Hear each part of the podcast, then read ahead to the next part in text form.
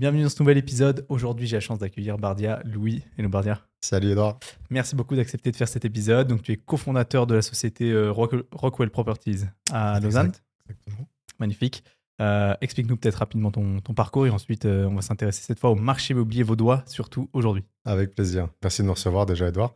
C'est sympa d'être ici à Sion aujourd'hui. Alors euh, moi j'ai euh, 13 ans d'expérience dans l'immobilier maintenant. J'ai fait, euh, pour pa- ra- passer rapidement sur mon parcours, j'ai fait l'école hôtelière de Lausanne. Euh, et j'ai tout de suite commencé à bosser dans l'immobilier quand je suis sorti de l'école hôtelière. J'ai bossé d'abord pour un, un investisseur privé euh, qui faisait du développement immobilier. Je suis devenu un peu son, son secrétaire de- du conseil d'administration. J'ai appris pas mal pendant, pendant ces deux ans. J'ai fait un master en immobilier à l'IEI, ensuite à l'Institut d'études immobilières à, à Genève. Il y a Très jeune fois, ça, non? Très jeune. euh, alors certaines branches, mais c'était quand même assez général. Donc Ah ouais? très. Possible d'implémenter ça après, de l'utiliser, disons, à l'échelle, à l'échelle un petit peu plus, euh, plus globale dans le pays. Euh, donc j'ai fait ça en 2013, j'ai fini en 2014. En 2014, je suis venu bosser dans le Valais. J'ai bossé pour Christian Constantin pendant un peu plus d'un an. Et après, je, je suis parti bosser pour Bernard Nico pendant six ans. Donc j'étais responsable des ventes de son bureau de Nyon, dans le courtage. Euh, j'ai fait ça six ans et ça fait maintenant trois ans, bientôt, dans quelques semaines, qu'on a ouvert Rockwell avec mon associé. Donc on est basé à Lausanne, on est spécialisé dans le courtage et la promotion immobilière. Donc on fait, j'ai les deux casquettes, on fait du développement et du courtage. Euh, je- fais un peu moins de courtage moi-même actuellement, vu que j'ai- mes équipes sur le terrain, mais encore un petit peu euh, pour les objets et le portefeuille qui, qui m'intéressent de garder. Et puis on fait aussi du développement, on achète, on vend, on rénove euh, et on revend aussi. Puisqu'on peut garder, on essaie parfois de le garder, mais euh, plutôt de la revente. Voilà. C'est quoi le, le plus intéressant C'est le, le courtage ou la promotion? Alors, pour moi, c'était le, le développement, c'était la promotion. Enfin, le, le but, disons, à terme de dans ce métier, c'était de devenir, devenir euh, voilà, constructeur, donc de, de construire. Après, le courtage, c'est un, un super départ dans le métier parce qu'on apprend vraiment les ficelles, on apprend un peu tous les aspects du métier et puis on est surtout au front. On est, euh, Mhm. on est vraiment les, les premiers à rencontrer les vendeurs et ensuite les acquéreurs et à faire les transactions. Donc, euh, ça peut, euh, ça apporte beaucoup quand on veut faire du développement ensuite, d'avoir des équipes sur le terrain. Bah, c'est des rabatteurs pour nous finalement. Ils ramènent les terrains, ils ramènent les, les bonnes opportunités au bon moment avant qu'elles fassent trop le tour du marché euh, pour pouvoir encore acheter à des prix euh, acceptables et abordables vu que c'est devenu très compétitif actuellement. Ok. Voilà. Ouais. D'ailleurs, par rapport à ça, je pense que le courtage, c'est un très très bon, euh, une très très bonne entrée, un très bon début pour Mhm. n'importe qui qui commence dans l'immobilier. Mhm. Quoi ton avis par rapport à ça? Même que il y a quand même de tout et n'importe quoi. Alors, effectivement, c'est un- un- une très bonne porte d'entrée. C'est souvent la porte d'entrée d'ailleurs pour les gens qui n'ont pas de, Ouais. De connaissances techniques. Donc, si ce n'est pas des architectes ou des, des dessinateurs ou des ingénieurs ou d'autres activités annexes du métier, euh, c'est un peu là que les gens rentrent généralement. Alors, c'est un métier qui s'est, euh, j'aime pas utiliser le terme démocratisé, mais qui s'est popularisé un petit peu ces dernières années en Suisse. Ouais. Ça n'a pas toujours été un métier très convoité. Je pense que c'est surtout dû à l'avènement de ces séries télé américaines, euh, type euh, Selling Sunset, euh, Million Dollar Listing, où évidemment ils mettent en avant les, les meilleurs agents d'une ville, Los Angeles, New York, Londres. Ouais. Et puis euh, on les suit dans le cadre des plus belles ventes qu'ils ont dans le cours d'une année. Donc évidemment, les petits jeunes, ils voient ça, ils se disent bon, bah, tout le monde roule en Rolls-Royce, tout le monde roule en Ferrari, tout le monde a des maisons à 20 millions. Et surtout, tout le monde gagne beaucoup d'argent, donc je vais faire ça. Euh, alors, euh, c'est un métier où on peut gagner de l'argent, évidemment, si on le fait bien et correctement, le métier. Mais euh, c'est un métier qui est très difficile, qui est très compétitif. Moi, je dis souvent aux jeunes qui viennent chez nous postuler, pas une voie de garage, l'immobilier, c'est un métier à part entière. Il faut se former pour faire ce métier. Malheureusement, en Suisse, je crois que tu as évoqué ça dans un de tes podcasts récemment. Euh, pour moi, c'est vraiment un point faible qu'on a, c'est qu'il n'y a aucune qualification, aucune formation de base obligatoire à suivre en Suisse pour devenir courtier. Donc n'importe qui peut devenir courtier du jour au lendemain. Mhm. Alors, quand on fait bien notre travail, c'est une aubaine, parce qu'on du coup, on a sur la masse des agents beaucoup d'incompétents ou de gens qui ne connaissent pas le métier, qui sont des, pour moi, des, j'appelle ça des ouvreurs de porte pour des visites. Ils n'ont pas de connaissances, disons. Des euh, allumeurs de lumière. Exactement, c'est une autre manière de le dire, mais qui n'ont pas de connaissances techniques euh, ni théoriques du métier. Le courtage, c'est un métier avant toute chose d'accompagnement, de conseil. Ouais. Euh, les gens, il faut se rendre compte d'une chose, c'est que les gens à qui on a affaire au quotidien, euh, c'est des gens dont l'acquisition, qui sont sur le point de faire, ou la vente, c'est peut-être le- l'achat le, plus important de leur vie, que ce soit le logement de famille ou pour leur couple, ou, ou, voilà, dans le cadre d'une vie de manière générale, un appartement, une maison, peu importe le prix. Et c'est des gens qui n'ont pas de connaissances dans ce métier, donc qui n'ont pas de, de connaissances techniques ou théoriques. Et le boulot d'un courtier, avant de, de- de faire des visites et de vendre et d'empocher une commission, qui est un peu la consécration de notre travail, c'est d'être capable de leur donner des conseils en matière de fiscalité, d'opérations notariées, de droit foncier, d'architecture, de construction, euh, droit d'aménagement du territoire, si on prend un peu le sens large du, du- du- de l'aspect juridique et légal. Et, et évidemment, c'est un immense avantage quand on, on est en concurrence contre des centaines d'autres agents sur un secteur, euh, un secteur donné, d'être capable, quand on va voir un, un mandant ou un futur mandant, quelqu'un qui va nous donner quelque chose à vendre, Mm. euh, ou quelqu'un qui va venir acheter quelque chose chez nous, de pouvoir lui donner un conseil qui est, qui est qualitatif, qui est réfléchi, qui est intelligent, qui est surtout objectif, et pas juste de vouloir donner un conseil par vanité pour pouvoir encaisser une commission. Et puis, bah, c'est vrai que dans le cadre, vous allez voir un mandant qui veut vendre sa maison, quand il a eu quatre, autres courtiers avant vous, pourquoi vous et pas un autre? Eh ben, C'est au détour des questions qu'il va vous poser, ou un acquéreur des questions qu'il va vous poser, d'être capable d'y répondre euh, de manière intelligente et de manière éduquée surtout. Ouais. Donc le conseil que j'ai peut-être à donner à- aux jeunes qui veulent se lancer, c'est un métier difficile. On ne gagne pas forcément de l'argent en étant courtier, c'est un peu une, une idée préconçue qu'ont les jeunes. C'est plus difficile que ce qu'on croit, c'est très difficile même. Il y en a que quelques-uns qui réussissent très bien. Formez-vous, formez-vous, soyez curieux, soyez allez au-delà de simplement euh, les connaissances de base dont on aurait besoin et des formations de base qui sont très bien dispensées par l'USPI notamment, mais c'est la base.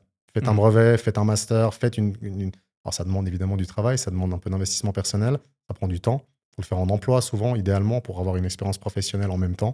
Mais, euh, mais faites-le, je l'ai fait, j'étais pas, j'étais pas quelqu'un de très studieux dans ma vie, alors j'ai fait des études universitaires, mais euh, mon master m'a vraiment donné une valeur ajoutée par rapport à d'autres concurrents ou d'autres confrères dans le cadre de mon travail et aujourd'hui encore plus dans le fait de faire du développement et d'autres métiers de l'immobilier que simplement le courtage. Bien sûr, ouais. Dans le courtage, j'ai toujours dit que, que je trouvais que c'était un métier extrêmement intéressant, mais le gros problème du, du courtage, c'est les courtiers. Oui, effectivement, je te rejoins. C'est dommage, hein. c'est dommage parce que le métier en soi, il est très très beau et euh, très sympa. Et en plus, euh, il y a moyen de faire un, un réseau ultra intéressant. Et pour les gens qui sont curieux, euh, et c'est pour ça que je pense que c'est une, bonne entrée pour quelqu'un qui commence, c'est que si tu es curieux, tu peux apprendre énormément de choses parce que tu as contact avec beaucoup de monde. Les artisans, la banque, notaire, avocat, enfin tout le monde, fiscaliste. Mmh. donc tu peux apprendre beaucoup, beaucoup de choses. Mais je pense que le- la plus grosse contrainte dans le, dans le courtage, c'est c'est, euh, les, les autres courtiers et surtout euh, en récupération de mandat euh, à- au passage de, à la phase estimation. Exactement, Estimation où là, il y a tout et n'importe quoi. absolument. Ouais. Et, et ça me fait marrer parce qu'il y a un, ch- un chalet. Moi, j'ai commencé en courtage en résidence secondaire hein, Mhm. en Valais et il y a un chalet que j'ai estimé il y a genre deux ans, euh, que j'avais estimé à 1,4 million, un truc comme ça, qui avait été estimé par un confrère à 2,2 millions, sûr. qui est assez euh, fréquent. hein. Ouais, tout à Donc évidemment que ben, moi, j'ai pas eu le mandat parce que c'est plus intéressant pour le vendeur de vendre à 2,2 millions qu'à 1,4 million. Forcément. Et- Mais ça fait deux ans qu'il est en vente là. Et il est, il est aujourd'hui, il est à 1,7 million, je crois, et c'est toujours pas vendu. Et c'est terrible. Il se vendra finalement à 1 million, 2, 1 million, 3, 1 million, 4, comme tu l'avais- estimé. Alors, j'ai envie de te dire, c'est oui, effectivement, c'est ce qu'on vit nous au quotidien. Et je vois mes équipes, Ouais. disent, j'ai- j'ai pas eu le mandat parce que X ou Y l'a estimé à temps. Tant mieux. Faut être patient. C'est un jeu aussi qui est, c'est un jeu de patience. Laissez-le le mandat. Laisse-le à 2 millions 3, 2 millions 4 à ton concurrent. Reviens dans 6 mois. Documente bien tout ce que tu as fait. Fais des emails pour laisser des traces. Et dans Ouais. 6 mois, une année, tu viens voir le vendeur en disant, voilà, monsieur, c'est toujours pas vendu. Laissez-moi ma chance. Généralement, c'est là qu'il accepte de baisser son prix. Ouais. Et peut-être que tu, toi, tu fais la vente et finalement, tu t'y retrouves. Mais ouais, effectivement, c'est euh, C'est toujours frustrant quand tu commences. complètement. C'est Complètement. frustrant. Ok, magnifique. Euh, du coup, vu que ça, ça tombe très bien, vu que tu as les deux casquettes promotion et, euh, et courtage, Mhm. tu as quand même commencé par le courtage à Complètement, hein ouais, exclusivement même. ouais, D'accord, Ah, ok, fait. magnifique. Euh, où est-ce qu'on en est sur le marché immobilier vaudois maintenant? Alors, vous êtes plutôt haut de gamme On est plutôt haut de gamme. On fait tout. globalement. On fait tout. Donc, cette année, on a fait des transactions de, de euh, 5 millions à plusieurs dizaines de millions sur les endroits très chers. Donc, on sait tout faire. L'immobilier haut de gamme, c'est un peu imposé naturellement. C'est aussi dû, je pense, à, à- à notre track record respectif, mon associé et moi, et les gens qu'on embauche. Et puis, évidemment, la nature du portefeuille que tu arrives à, mettre en place et les mandats que tu arrives à rentrer. Euh, J'ai beaucoup des courtiers, des amis qui font ça, qui ont commencé, qui me disent Mais comment tu fais pour arriver euh, sur un portefeuille avec un prix moyen de plusieurs millions et pas d'être sur des, des prix euh, standards? Enfin, prix moyen par affaire sur Lausanne, c'est environ 1 million 1, 1 million 2. Donc les gens, ils voient les grosses transactions, puis ils se disent Ah, mais c'est génial, tu fais. C'est marginal. Faire une vente à 30 ou 40 millions, on en fait une ou deux, trois, allez, trois par an si on a beaucoup de chance. Et c'est pas ça qui nous fait gagner notre vie. Évidemment, on gagne très bien sa vie en les faisant, mais la, la moyenne des transactions, elle est entre 1, million et 1 million et demi. Ouais. Donc le, le nerf de la guerre, il est là. C'est ça, sur ça qu'il faut se focaliser, surtout au début. Puis après, c'est en rentrant une affaire, deux affaires, trois affaires, quatre mandats à 2, 3, 4, 5 millions et plus. Ça génère des visites, ça génère des, des- un portefeuille d'acheteurs aussi, parce qu'on parle beaucoup des mandats, mais aujourd'hui, Ouais. finalement, ce qui est important, c'est d'avoir quelqu'un qui vient acheter ce que tu proposes. Ah, ça a changé d'ailleurs. Ça a changé d'ailleurs, on va peut-être en parler un petit peu. Donc, euh, évidemment, euh, et- et par la force des choses, au fur et à mesure du temps et des années, bah, tu as affaire à des interlocuteurs avec des budgets plus élevés, tu rentres des mandats plus élevés, tu peux proposer, on n'a pas toujours le mandat, on a parfois l'acheteur, on a parfois les deux, on a parfois que l'objet à vendre. C'est un métier qui s'est aussi beaucoup transformé au fil des ans. Moi, je me rappelle le courtage, il y a 10 ans, chacun faisait rouler sa bosse, elle faisait son travail dans son coin en essayant de faire l'affaire seul. Mm. Aujourd'hui, alors évidemment, on rentre un mandat, si son exclusivité encore mieux, on le travaille quelques semaines seul pour essayer de prendre l'entier de la commission. Et moi, ce que je dis à mes équipes et, et même à nos confrères et nos partenaires autour, c'est mieux de faire 10 affaires à deux, avec une commission partagée, que d'essayer de faire une affaire seule comme un idiot et puis de pas réussir à vendre l'objet et puis perdre le mandat. Donc, euh, Qui ne sait pas diviser ne sait pas multiplier. Exactement. Donc, euh, tout ça pour dire que, euh, que le marché aujourd'hui, il est, il est tendu. Euh, on a peut-être eu la plus mauvaise année qu'on a eue dans l'immobilier, jusque là où je m'en souviens, des dix dernières années pour moi. Ouais. Parce que bah, la, la raison principale, c'est l'augmentation des taux d'intérêt, euh, qui, est une, euh, qui une incidence directe et immédiate quasiment sur le, le volume des transactions. Donc, peut-être pour rappel, on en a certainement déjà parlé récemment, mais là, en l'espace de 18 mois, on a eu des taux d'intérêt qui sont passés de, je peux prendre des taux fixes à 5, 7 ou 10 ans, qui étaient en dessous de- d'un pour cent, même largement en dessous pour certains, Mhm. certains taux, euh, à des taux qui ont fait 300 ou 350% jusqu'au pic cette année. On a frôlé les 3%. Alors, euh, il y a eu beaucoup de, de- de gens qui sont montés au créneau en étant alarmistes. euh, mon Dieu, les taux, c'est cher, l'argent. Oui, le coût de l'argent a augmenté drastiquement, mais c'est quelque chose qu'on suit au quotidien avec nos partenaires, nos spécialistes en financement hypothécaire. Le coût de l'argent, il reste globalement assez bon marché en Suisse, comparativement à d'autres pays d'Europe ou dans le monde. Aujourd'hui, Ouais. on a des taux, et ça fait déjà deux semaines maintenant qu'on le voit, on arrive à refixer des taux fixes à 10 ans en dessous de 2%. Certaines banques le À donnent. 10 ans. Un 80, un 85, on a Ah eu ouais. du 1,9 la semaine dernière. Donc ça revient, c'est bon signe. Euh, la BNS n'a pas augmenté ses taux directeurs la dernière fois, n'a pas suivi la Fed ou d'autres banques centrales de- de- d'autres pays dans le monde. Les Américains sont souvent le, le Ouais. commencement de tout cela. Ouais, Le clair. but étant de contrer l'inflation, mais je pense qu'on va pas rentrer là-dedans maintenant. Donc, moi, ce que j'ai envie de dire aujourd'hui, c'est les taux ont augmenté, mais des taux à moins d'un pour cent, c'est pas normal. Donc, on s'est habitué pendant plusieurs années à des taux très bas. Évidemment, ça stimule l'investissement, ça, ça pousse certaines, certains ménages, certaines personnes à, à acquérir un bien. L'argent reste bon marché aujourd'hui, globalement. Et si on prend même les, les- les critères de euh, calcul de solvabilité des banques qui prennent des taux historiques à 5% quand ils, font- ils font leur calcul de, de, de financement pour l'octroi d'un crédit hypothécaire, euh, on est loin des 5% encore aujourd'hui. Ouais. Il semblerait, alors personne n'est devin, moi j'aime pas donner des prévisions parce que j'ai aucune idée concrètement. Je vois où va le marché dans six mois ou peut-être une année. Ouais. Vous dire où seront les taux dans, dans deux ans, j'en ai aucune idée. Je pense que quelqu'un qui s'aventure à le dire, c'est un avis personnel, mais il faut le dire, c'est un simple avis. Euh, donc le marché, est- nous on a perdu, on a fait des, des- statistiques. Le marché moyen, donc des transactions à environ 1 million, 1 million et demi, on observe environ 30 à 40% de baisse de transactions d'une année à l'autre. C'est beaucoup, 2022 à 2023. 22 à 23, ce qui est énorme. Maintenant, ça dépend du segment de marché. Donc, Mhm. sur les biens de consommation courante, je dirais, donc, dont la plupart des gens se portent acquéreurs, la, la- la diminution est drastique parce que le coût de l'argent, le coût de l'endettement est plus important. Alors, il reste viable, il reste tout à fait acceptable, mais quelqu'un qui empruntait 1 million, je sais pas moi, à 0,8 plus l'amortissement obligatoire du, du deuxième rang, donc il y avait un, un intérêt global de 1,8 ou 2% par an. Ouais. Donc, sur un million qui payait 20 000 francs, bah, aujourd'hui, il va payer 27, voire 28, voire 30 000 francs. Donc, euh, 1,7, 1,8, 1,9 plus le pourcent d'amortissement.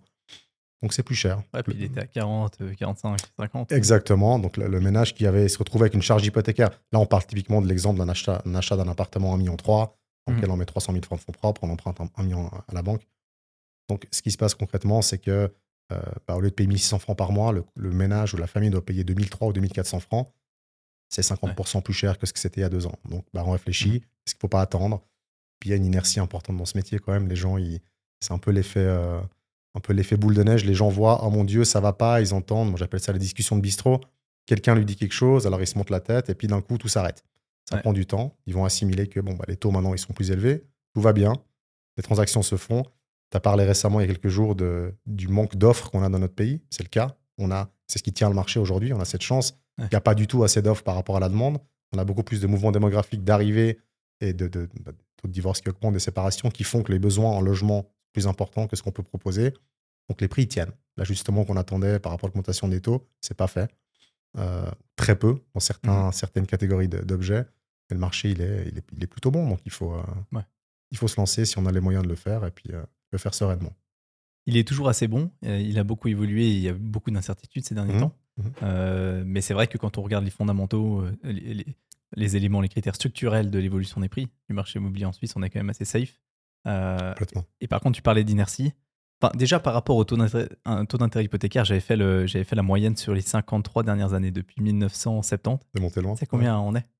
Non, bah, En moyenne. bah, je passe 5, 5,5. Donc. Non, on est, On est à un moins peu moins. On a 4,08. Ouais, ok, ça reste. euh, 4%. Ouais, ça reste quand même largement euh, supérieur à ce qu'on, ce qu'on a maintenant. Mais euh, parce que maintenant, ça fait quand même bien 10-15 ans hein, qu'on est, C'est qu'on est relativement bas. hein. Complètement. Et, mais sinon, sur le, le- le- l'évolution des prix, euh, tu parlais d'inertie avant et c'est très juste. Et aujourd'hui, on a quand même un, un nombre de, de- d'autorisations de construire délivrées qui fait, qui fait assez peur par Mhm. rapport à l'évolution démographique les années à venir. Tout est lent. Alors, on a un Ouais. pays où, le, alors, que ce soit l'accession à la propriété ou la possibilité de construire pour le promoteur qui est compliqué. Ouais. Donc, on a, alors, pour parler de- d'abord de la construction et des permis de construire, bah oui, aujourd'hui, alors vous prenez par exemple le cas de Genève, hein, c'est un exemple, c'est l'exemple le plus criant qu'on a. Euh, un plan de quartier, c'est 750 jours pour le, pour le mettre en place. Donc, il faut, il faut se lever tôt le matin. Euh, on a cette chose extraordinaire en Suisse qui est le droit d'opposition des tiers. Donc, n'importe qui qui peut, euh, qui peut démontrer un intérêt ou une, une raison de venir donner un avis peut s'opposer à une demande de permis de construire. La raison n'a pas besoin d'être euh, extraordinaire. hein. Alors, nous, on a eu des choses extraordinaires hein, dans, dans nos dépôts de dossiers. Ça peut relever de la protection d'une espèce d'oiseau à la protection des rives du lac ou le voisin qui est juste pas content que la villa de 50 ans à côté de chez lui devienne un jour un immeuble. Alors, bien sûr, on aimerait maintenir le statu quo quand on est voisin, mais euh, alors, en ce qui nous concerne, nous, par exemple, avec mon associé, on fait des demandes de permis qui sont exclusivement euh, réglementaires. On ne fait pas de demande de dérogation. Ouais. On s'en tient au règlement et à ce qu'on peut faire sur la parcelle, ce qui limite finalement les possibilités de recours et de, de victoire, surtout dans le cas d'une procédure au tribunal. Mhm. Mais l'un dans l'autre, un voisin ou, ou une personne qui s'oppose, qui a envie d'embêter ou de faire perdre du temps, concrètement, si on va dans une procédure jusqu'au tribunal fédéral, ça peut prendre 3, 4 ans, voire plus, dépendamment des, des pirouettes qu'ils arrivent à avoir et des, des- Ouais. des autres gens qu'ils arrivent à greffer autour. Donc, ça prend du temps d'avoir un permis de construire, indépendamment de. Alors, ça, après, c'est une question de politique. Je ne vais pas rentrer dans un débat politique, mais on n'a pas toujours des services techniques ou des, des services de la construction dans les communes qui sont très clairvoyants. Euh, On arrive parfois avec des idées. Alors, je, je- je me permets de penser qu'on a, on a bon goût et qu'on dessine des choses qui sont agréables esthétiquement, mais quand on voit qu'il y a des règles qu'on pourrait interpréter dans un règlement qui sont assez larges, et Ouais. que finalement ils se cantonnent à nous faire un rectangle avec un toit et des fenêtres, euh, on se retrouve à faire des dessins d'enfants de- d'école enfantine où c'est vraiment le. Je caric- je caricature, mais le carré avec les fenêtres et le toit, alors qu'on a dessiné quelque chose de plus joli qui finalement peut être tout à fait réglementaire, Ouais. mais on nous met des bâtons dans les roues parce que non, il faut que ce soit comme ça, on peut pas faire de toit plat, on peut pas faire comme ça, la pente du toit doit être comme ça. Donc c'est un peu frustrant. Compliqué. hein. Mais, euh, Ah, mais bon, on arrive quand même à avoir des permis, on arrive à travailler. euh, Mais heureusement. pas- Mais par rapport à ces services, c'est vrai, c'est ce qui est le plus contraignant, je trouve, et ce qui est, qui est terrible, c'est que les services entre eux sont pas d'accord. Non, effectivement. Et ça, ça, ça facilite Ouais. rien du tout, ça. Quand tu as Non. passé les oppositions et après, c'est- les services entre eux qui sont pas d'accord, c'est compliqué. Complètement. On te dit euh, rouge, après on dit noir, après on dit que si tu fais noir, euh, rouge ça va plus, mais que, que si tu fais rouge, noir ça va plus. Enfin bref, c'est une catastrophe. Et euh, par rapport à ça aussi, j'ai beaucoup parlé de, de la latte et, et plus j'y réfléchis, plus je me dis c'est quand même incroyable parce que l'article 2 de la latte, ça doit être densifié vers l'intérieur pour protéger la nature extérieure, Ouais. préserver le- la nature Exactement. extérieure. L'article 1 ou l'article 2. Et euh, euh, aujourd'hui, la, la grosse problématique, c'est quand je me suis rendu compte euh, en voyant, je sais pas si tu as vu, mais à la Servette à Genève, ils ont, il y a un cèdre qui a été coupé, un Mhm. cèdre qui a, centenaire qui a été coupé pour faire moi-même. 45 logements. Ouais. Et euh, quand j'ai vu le drame que ça a fait là-bas, je me suis dit c'est quand même incroyable parce qu'on a voté nous en 2013, donc la Mhm. latte, la révision de la latte, Mhm. pour pouvoir justement à l'intérieur. Mais Mhm. aujourd'hui, pour protéger ce qu'il y a à l'extérieur. Mais aujourd'hui, on veut aussi protéger ce qu'il y a à l'intérieur. Que ce soit les monuments historiques, que ce soit des arbres, que ce soit des étangs, que ce soit n'importe quoi. Et, et donc là, il y, a une- il y a une vraie problématique. Je pense que le, pro- le problème, c'est l'interprétation du- de l'intérêt public, l'intérêt général. Euh, la ligne, elle est assez. Il faut savoir où la mettre et, et souvent elle profite à une partie ou à l'autre. Donc forcément, il y a un conflit d'intérêt par rapport à la personne qui, qui milite ou qui prêche pour sa paroisse. Euh, alors, personnellement, et c'est un, un avis qui est vraiment qui me regarde, je pense que la, la latte, comme elle a été remaniée, est une aberration. Parce qu'elle aurait dû être plus euh, sectorielle, elle aurait dû être nuancée, dépendamment Ouais. des, des endroits. Il y a des endroits qui avaient un besoin de densification plus important, des endroits qui, évidemment, commençaient à faire du, un mythe, on appelait ça le mitage du territoire, à faire des petits hameaux à gauche à droite, donc qui densifiaient n'importe comment. Il fallait redonner un cadre à tout ça. Mais le problème, c'est qu'une ville comme Lausanne et la commune de, je prends un exemple qui me vient en tête, mais qui n'est pas forcément représentatif, Penel-Jora, où il y a, il y a- il y a peu d'habitants, où on pourrait densifier mieux et plus, bah, elle est au même régime qu'une grande ville. C'est pas possible de faire ça. Ouais. Donc évidemment, après, on veut densifier. on veut faire mieux. Les promoteurs, bah, nous, évidemment, on essaie de construire le plus possible, de maximiser les, euh, la, la densification sur une parcelle. C'est ce qui donne la valeur à, sa- à la parcelle en plus. hein. C'est ce que veut la latte aussi. hein. C'est ce que veut la latte aussi. Mais on va se retrouver avec, d'un coup, hein, une commune qui est partante parce que le projet lui plaît. Et puis après, bah, évidemment, il y a, non, pas rentrer dans le détail du, du, de la procédure, mais ça part au canton, ça part au service du développement SDT, service du développement, au service technique intercommunal, dépendamment d'où on est. Et puis c'est eux souvent qui viennent dire Ah, mais non, là, il y aurait un projet de densification ou un plan directeur qui pourrait changer ou un plan directeur localisé. C'est pas en harmonie avec. euh, alors que finalement, on pourrait très bien construire cet immeuble à cet endroit, densifier comme il faut, avec quelque chose de, qui répond tout à fait aux normes. Mhm. Euh, on est tout à fait, on est en train de faire un projet où on nous, on nous impose de faire du LUP, du logement d'utilité publique.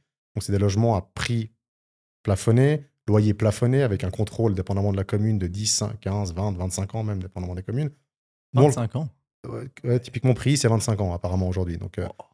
Par contre, on peut acheter un 3 pièces et demi de euh, 70 mètres carrés pour 400 000 francs, ce qui est introuvable à Lausanne. Ouais. Mais ben, le loyer peut pas dépasser X francs du mètre carré par an. Alors après, il y a des, des combines pour, euh, euh, pour aller, pour, enfin, aller outre ça, mais, mais on le fait pas. Donc, euh, on, on- on laisse après les acquéreurs se débrouiller. Euh, mais ouais, non, c'est c'est compliqué. C'est devenu, euh, c'est devenu un. Faut se battre. faut se battre tous les jours. Il faut Ouais. se battre avec des gens qui sont même dans les services techniques, qui sont même pas du métier parfois, donc qui savent même pas lire un plan, qui savent pas lire un règlement, qui nous parlent de ah non mais c'est écrit ça, mais en fait devant vous il relit la phrase deux fois. Ah oui effectivement on pourrait aussi penser que ça peut aller dans l'autre sens. Et puis, donc voilà mais il faut il faut euh, je pense qu'il faut rester euh, faut rester lucide et puis il faut il faut surtout comme je dis être réglementaire, faire les choses dans le cadre qui est autorisé. Et puis normalement, alors moyennant plus ou moins de temps, on arrive à avoir un permis. Mais euh, Mais c'est trop lent. voilà. Euh, et du coup, les prix, alors, euh, où est-ce qu'on en est Est-ce qu'ils ont vraiment baissé ou pas sur le canton de Vaud? Alors, j'aime pas faire de généralité parce qu'il y, a des- des- il y a des catégories d'objets, des segments, que ce soit le prix ou le type d'objet. Euh, Un Mhm. deux pièces et demi en centre-ville devant la gare et euh, une villa de luxe et un appartement euh, excentré dans une commune un peu plus campagnarde, c'est pas le même objet, c'est pas le même, ac- le même acquéreur. Donc le marché évolue pas de la même manière. Mhm. Euh, les gens parlaient d'une baisse de prix significative à cause de l'augmentation des taux. On la voit pas. La raison principale, c'est que l'offre n'a pas augmenté. On a parlé, le manque d'offres reste bien inférieur en deçà de ce qui devrait être. Donc les prix se maintiennent. Est-ce qu'il y a des catégories d'objets sur lesquelles les prix se sont un petit peu tassés? Oui. Euh, les gens qui avaient fait monter des plans financiers, je parle, du neuf par exemple, euh, qui avaient fait des plans financiers avec je dirais euh, la vibe qu'on avait il y a deux ans, donc l'après-Covid, où c'était une folie, le marché était sous stéroïdes. On a pris 15% d'augmentation de prix sur certains, certains marchés euh, parce que bah, y avait, tout le monde voulait d'un coup changer de logement, avoir un jardin, avoir un balcon, euh, une pièce supplémentaire à cause du home office qui se généralisait Venir en station de ski. venir en station de ski, par exemple, avoir un logement secondaire pour, pour, pour les week-ends, bah, ça, ça s'est un peu essoufflé. Donc, on est sorti de cette phase-là, les tons sont Mhm. montés. Euh, donc, les plans financiers un petit peu, euh, je dirais, ambitieux, souffrent un peu aujourd'hui. Vendre Ouais. à, je te prends un exemple concret, vendre aujourd'hui à, je sais pas moi, sur Terre Sainte, on est, on est un peu actif, nous, juste à vendre. Terre Sainte, c'est cinq ou six communes du, du, du canton de Vaud, tout proche de Genève. Mhm. Copé, Mi, Tanef, Founet, Grand-Pré-Céligny et, et d'autres communes, où euh, on avait fait des pricing à euh, même 14, 15 000 francs du mètre. Il faut être prudent aujourd'hui. Il faut peut-être revenir sur du 12 000, 12 500, 13 000 pour retomber dans des prix qui sont plus confortables pour les gens. La charge financière a augmenté, on en a parlé.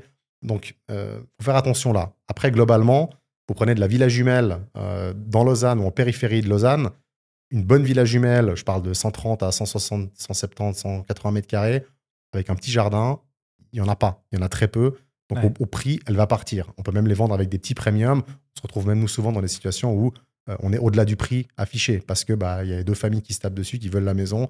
Et puis après, alors, on le fait de manière élégante. Donc, on fait un, je sais pas, un appel d'offres sous scellé. Donc, euh, ils ont jusqu'à une date pour déposer leur meilleure offre auprès d'un notaire. Et puis, la meilleure offre, de manière totalement transparente, l'emportera. Euh, mais les prix n'ont pas baissé comme ils auraient dû baisser. Après, je pense que, par exemple, dans l'immobilier de rendement, l'immobilier d'investissement, où là, on fait une valorisation du bien par la, par la capitalisation, donc par sa, sa- par sa rentabilité, où là, effectivement, quand on a des taux de capitalisation qui ont augmenté, forcément à cause de l'augmentation des taux d'intérêt, bah, la valeur intrinsèque du bien doit baisser. Sinon, on se retrouve avec des rentabilités qui ne tiennent plus la route. Mhm. On n'a aussi pas affaire aux mêmes, aux, aux mêmes investisseurs. C'est des fonds de pension ou des, des, des- des- voilà, des, des- des grosses structures qui achètent. Ils font pas toujours appel à de la dette ou même pas appel à de la dette. Ouais. Où là, on n'est pas tributaire de, du marché financier ou des choses comme ça. Effectivement. Donc peut-être les, les petits appartements de rendement ont des prix qui ont baissé un peu ou qui sont plus négociables en tout cas. Alors, Ou avant, on pouvait pas du tout discuter. Avant, en pas du tout. 2020, Aujourd'hui, 2021. peut-être un tout petit peu. on peut- mais ça reste quand même globalement, on parle de je pense, d'un delta qui dépasse pas 5 ou 6% du prix affiché. Ah ouais. Alors qu'on aurait pu être quand même à des prix, des, des- des différences proches de zéro avant, mais on n'est pas non plus sur des négociations de l'ordre de 10 ou 15% qu'on a observé dans la baisse de prix de, de fin 2012, où on a atteint la, la pic historique du- du- des prix de l'immobilier en Suisse, Mhm. où on a eu cette détente pendant un ou deux ans, où le marché s'est ajusté. Alors, je me rappelle parce que je, je commençais à bosser pour Nico à l'époque, où lui était un fervent défenseur du- de la stabilité du marché. Beaucoup de détraqueurs disaient c'est une bulle, le marché va, va s'effondrer. Lui était une des personnes qui disait non, non, mais le, le marché il tient. euh, on, aura un ajustement sain des prix et c'est ce qui s'est passé. On a perdu entre 10 et 15% du- de la valeur des biens. Ça s'est stabilisé, ça a recommencé à croître. Après, il y a eu Covid et puis tout ce qu'on connaît. hein, c'est clair. qui s'en est suivi. Donc là, c'est quoi, le, c'est quoi les, les perspectives pour la suite, pour euh, 2024 sur, euh, sur les biens immobiliers de vous, hein, surtout. Ouais, alors moi je pense que. euh, moi, je parle beaucoup à nos banquiers, je parle à nos partenaires dans, dans les hypothèques, etc. Donc on essaie de suivre le marché parce que les indicateurs, c'est un peu eux. Ils ont tous l'air de dire que les taux sont stabilisés maintenant, qu'on va même peut-être observer début 24 une baisse des taux directeurs, sensible baisse. Ouais. Euh, donc ce qui, ce qui se traduirait par une baisse des taux hypothécaires aussi. On l'observe déjà depuis quelques semaines. Donc il y a vraiment une, une accalmie par rapport à ça. Si c'est le cas, je pense qu'on va repartir avec un marché qui va gentiment se stabiliser et, des- euh, et des- un volume de transactions qui va reprendre. Comme je disais, il y a, une inertie importante. On, on l'a vécu au début de 2022 aussi. Les taux étaient encore relativement bas. Mais la guerre en Ukraine qui a éclaté. Et c'était un peu toute cette instabilité Ouais. géopolitique en Europe, tout le monde qui avait peur, qu'est-ce qui se passe, la Russie aux portes de l'Europe. Personnellement, j'étais assez serein par rapport à tout ça et on, on est toujours un peu préservé en plus chez nous en Suisse. Ouais. Mais euh, il y a eu pendant deux mois, deux mois et demi, un arrêt quasiment total de, des- de- des demandes, etc. Les gens étaient un peu terrorisés par, Ouais, par ce qui se passait. Et puis finalement, au bout de deux, trois mois, ils ont vu que bon, bah, il se passe pas grand-chose. Ils ont commencé à en parler moins. Et puis les, le marché a les repris médias aussi. les médias aussi, évidemment. Mais voilà, donc je pense qu'il faut être assez pragmatique par rapport à ce qu'on lit. Il faut avoir un peu de recul, comprendre vraiment si, si ce qu'on lit peut avoir réellement un impact sur notre consommation ici en Suisse. La réponse est souvent non, en tout cas de manière très très très très euh, très très douce. Enfin, on, on le sent un tout petit peu. Moi, je me rappelle, je commençais le courtage quand on prenait le, on commençait à sentir les conséquences de la crise des subprimes en 2008 aux États-Unis. Donc ça a pris quand même quelques années pour arriver chez nous, un ou deux ans. 2011, 2012, 2013, où on avait vraiment l'après de cette, de cette crise mondiale économique. Et puis des gens de l'extérieur, des amis à l'étranger, dans des grandes villes qui me demandaient Mais ça va, vous en Suisse, vous avez tenu? J'avais un peu honte de leur dire Non, mais nous, on n'a pas senti. En fait, très, très peu. On n'a quasiment pas eu d'inflation. Nous, notre vie, elle a continué en Suisse. Puis me regardaient avec les yeux grands ouverts Non, mais t'es sérieux, c'est pas possible. Ouais. C'est vrai qu'on a cette chance quand même chez nous d'être. euh, d'avoir un marché qui n'est pas du tout spéculatif. L'accession à la propriété étant ce qu'il est, Mhm. on peut pas non plus, on peut pas spéculer de toute façon parce que on- avec les impôts qu'on doit payer ou le- la manière de s'endetter, c'est tellement compliqué que c'est embêtant. Pour nous, ce serait très bien si les gens pouvaient être un petit peu plus folichons et puis, puis acheter un peu plus facilement. Mais, euh, mais globalement, le marché est sain et stable. Il est- on se sent en sécurité. Le, Voilà. le Suisse, en général, est assez stable. Le Complètement. marché est stable. Ouais. D'ailleurs, on, on dit souvent ça en résidence secondaire, hein, parce que moi j'étais actif à Nanda, Mhm. principalement. Nanda, c'est une station très très suisse. Ouais. Et du coup, les prix étaient beaucoup plus stables que dans certaines euh, régions, beaucoup plus euh, étrangères, avec des acheteurs étrangers. Typiquement, genre, euh, genre Verbier, où Verbier. c'est- ça, ça- ça peut Ouais. partir dans tous les sens, parce que Mhm. voilà, 60% c'est des Britanniques. Eux, ils sont beaucoup plus euh, j'achète, je vends, enfin, je, je rentre, je sors. Euh, voilà, et beaucoup plus spéculatif, ouais. Mhm. Et euh, du coup, c'est des marchés très différents. Le Suisse étant, étant relativement stable, le marché immobilier reste stable. Ouais. C'est euh, c'est vrai quand on regarde euh, l'effervescence sur certains marchés dans le monde où il y a des Ouais. croissances absolument extraordinaires. Je pense au- à Dubaï, par exemple, depuis quelques années maintenant, qui est en, Ouais. en explosion, surtout depuis, le- depuis le Covid. J'en reviens d'ailleurs, j'y étais pour, pour des vacances il y a quelques jours, et c'est vrai que je, c'est mon métier. Donc, par curiosité, je parle avec des courtiers, je parle avec des patrons de, de sociétés immobilières là-bas. C'est hallucinant. Enfin, le, le- volume de transactions qu'ils ont, le- Ouais. la croissance des prix, etc. Et, et, euh, on n'aura jamais ça chez nous. Mais on a Ouais. d'autres choses, d'autres. Pour moi, c'est un marché spéculatif, c'est une bulle là-bas Ah qu'on qu'on verra jamais ici. Parce que, alors oui, je pense que sur la durée, juste même indexé sur l'inflation, sur 15 ou 20 ans ou 30 ans une position, bah, vous allez, l'immobilier s'appréciera, vous allez faire une petite plus-value. Alors, moi, j'aime pas dire qu'on achète de l'immobilier, on gagne de l'argent, parce que c'est pas vrai. Si on achète au mauvais moment, au mauvais prix, quand on revend, dépendamment de quand on revend, on peut faire une mauvaise opération. Ouais. Mais si la position est tenue, je pense à un logement de famille, nos parents qui achetaient une maison, un appartement dans laquelle on a vécu 15 ou 20 ans, alors, surtout c'est enfin, de ma génération où les parents ont acheté à la fin des années 90 pour revendre aujourd'hui, on fait souvent 300-400% sur l'investissement, ce qui est extraordinaire. Ouais. Alors, je suis pas sûr qu'on revivra euh, prochainement ça, Ouais. mais euh, je pense que quand même sur la durée, euh, on est assez tranquille en Suisse. Eh ben, pers- personne, aucun Suisse regrette d'avoir acheté il y a 20 ans de l'immobilier. C'était grandiose. On Ça, en rêve aujourd'hui. Ouais. Ça, c'est clair. Mais par rapport à Dubaï, c'est vrai que j'étais halluciné. Je suis allé aussi au début d'année là-bas. Alors moi, j'aime pas du tout. euh, c'est pas du tout mon style, Ouais. malheureusement. Mais peut-être je suis pas resté assez longtemps ou je sais pas. Mais j'ai- j'aime pas du tout cet endroit. Et, euh, et c'est- enfin, c'est même moi qui adore le béton et l'architecture et, et je trouve que c'est too much. Ouais. Too much.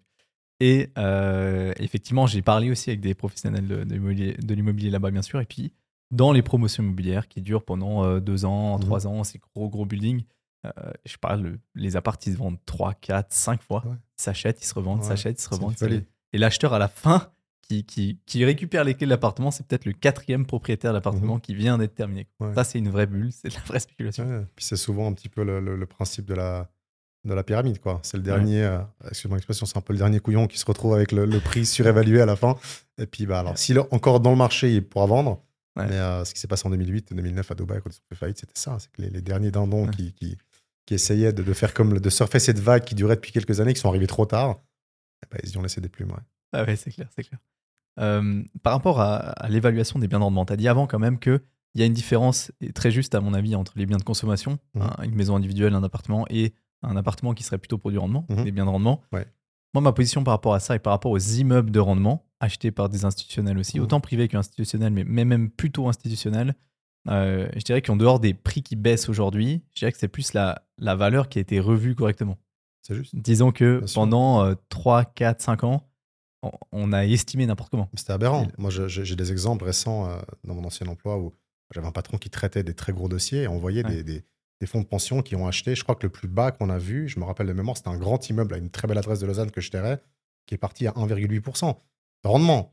Donc, alors, même s'ils sont en fonds propres à 100%, c'est nul. Enfin, 1,8% de rendement sur un immeuble à une, à une adresse comme celle, celle dont je parle, ouais. mais ils achetaient. Enfin, déjà, il n'y avait rien à acheter. Et puis, les, les peu de bonnes choses qui arrivaient sur le marché, bah, ils étaient prêts à payer des trucs hallucinants. Je sais pas ce qu'ils font aujourd'hui, honnêtement, parce qu'avec les, les- le coût de l'argent aujourd'hui, qui reste encore plutôt acceptable, Mhm. c'est des rendements où on est en négatif. C'est pas possible. Enfin, on est, on est, Ah, bah, euh, bien sûr, ouais. Ah, donc, il de euh, l'argent, ouais. donc c'est là où je pense, pour répondre à ta question, que oui, il y a, il y a un peu un retour à la, à la réalité, ou plutôt un, un retour à quelque chose de plus cohérent par rapport à la valorisation de ces biens, Ouais. euh, mais qui était nécessaire, je pense. Qui était, on avait besoin de revenir un petit peu à... Mais que ce soit dans l'immobilier d'investissement que l'immobilier résidentiel, euh, je te dis, de, de- nous on avait observé de, je dis pas de bêtises, de, de, de, je crois, septembre, de mars, mars 2020 à décembre 2021, Mhm. sur la globalité du marché, on a fait plus 15% sur, cer- sur certains, certains types d'objets, de- Ouais. d'appréciation de valeur.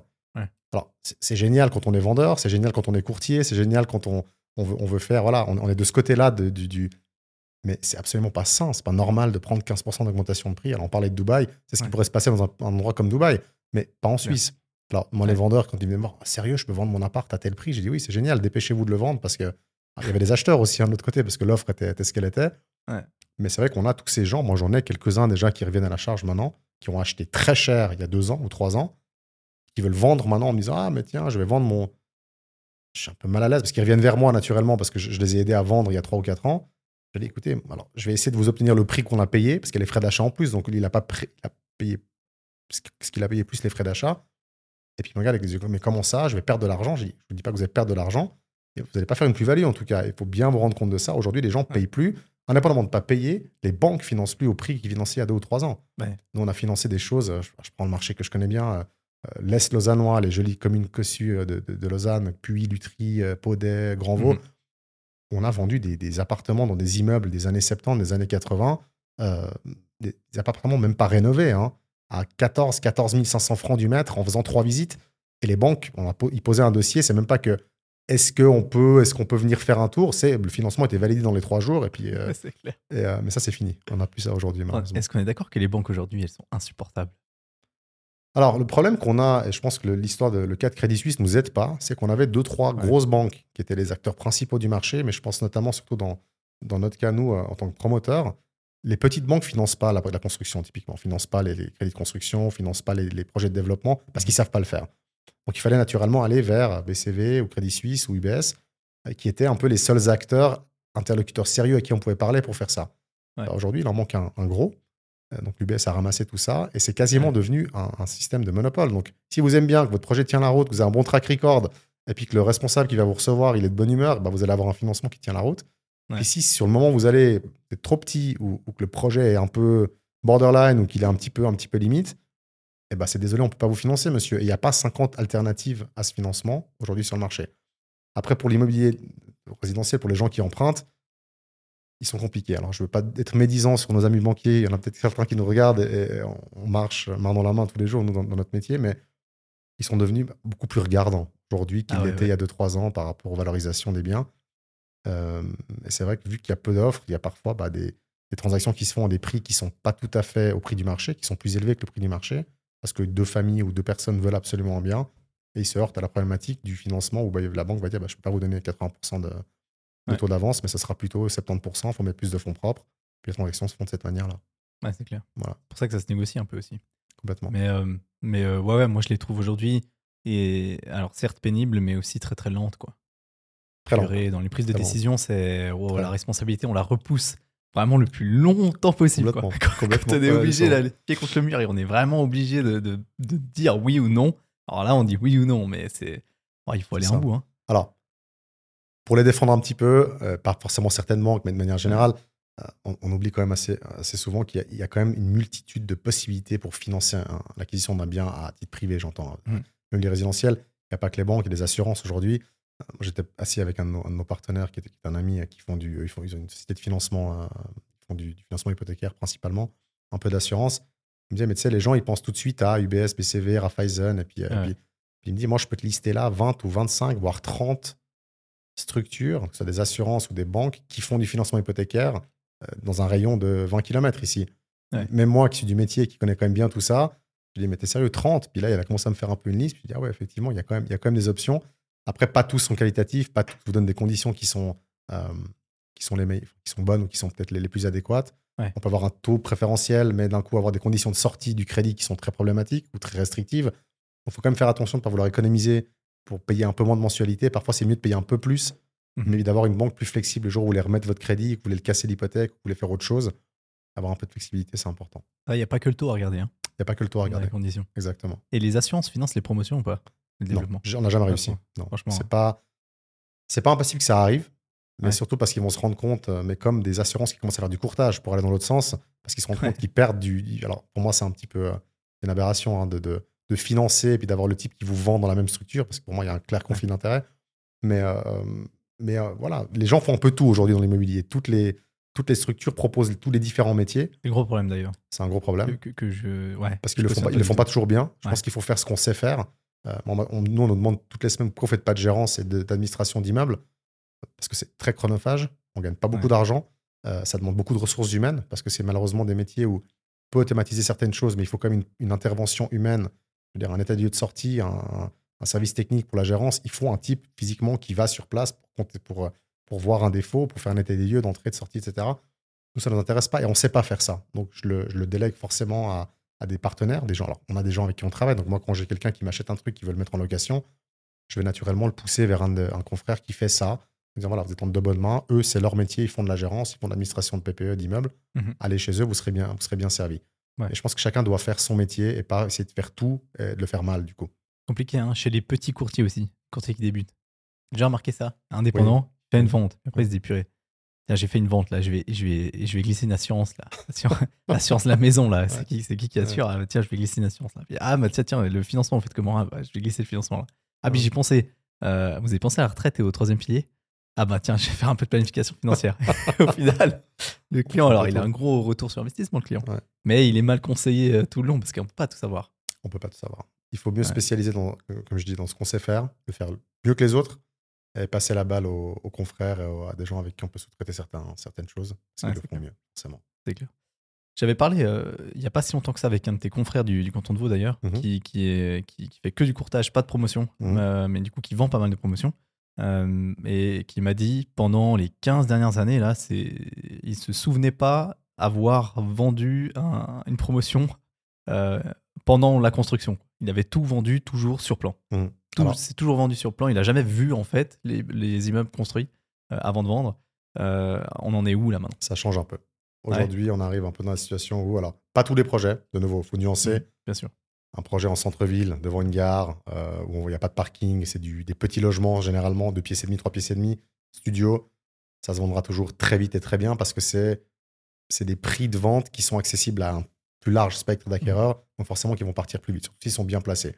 Après, pour des projets qui sont un peu plus excentrés ou plus onéreux, plus grands, avec des, typologies de logements plus importantes, plus grandes, ça peut prendre plus de temps maintenant. On a, on a des exemples concrets du marché qu'on peut regarder auprès de gros promoteurs du coin qui lancent des grosses opérations.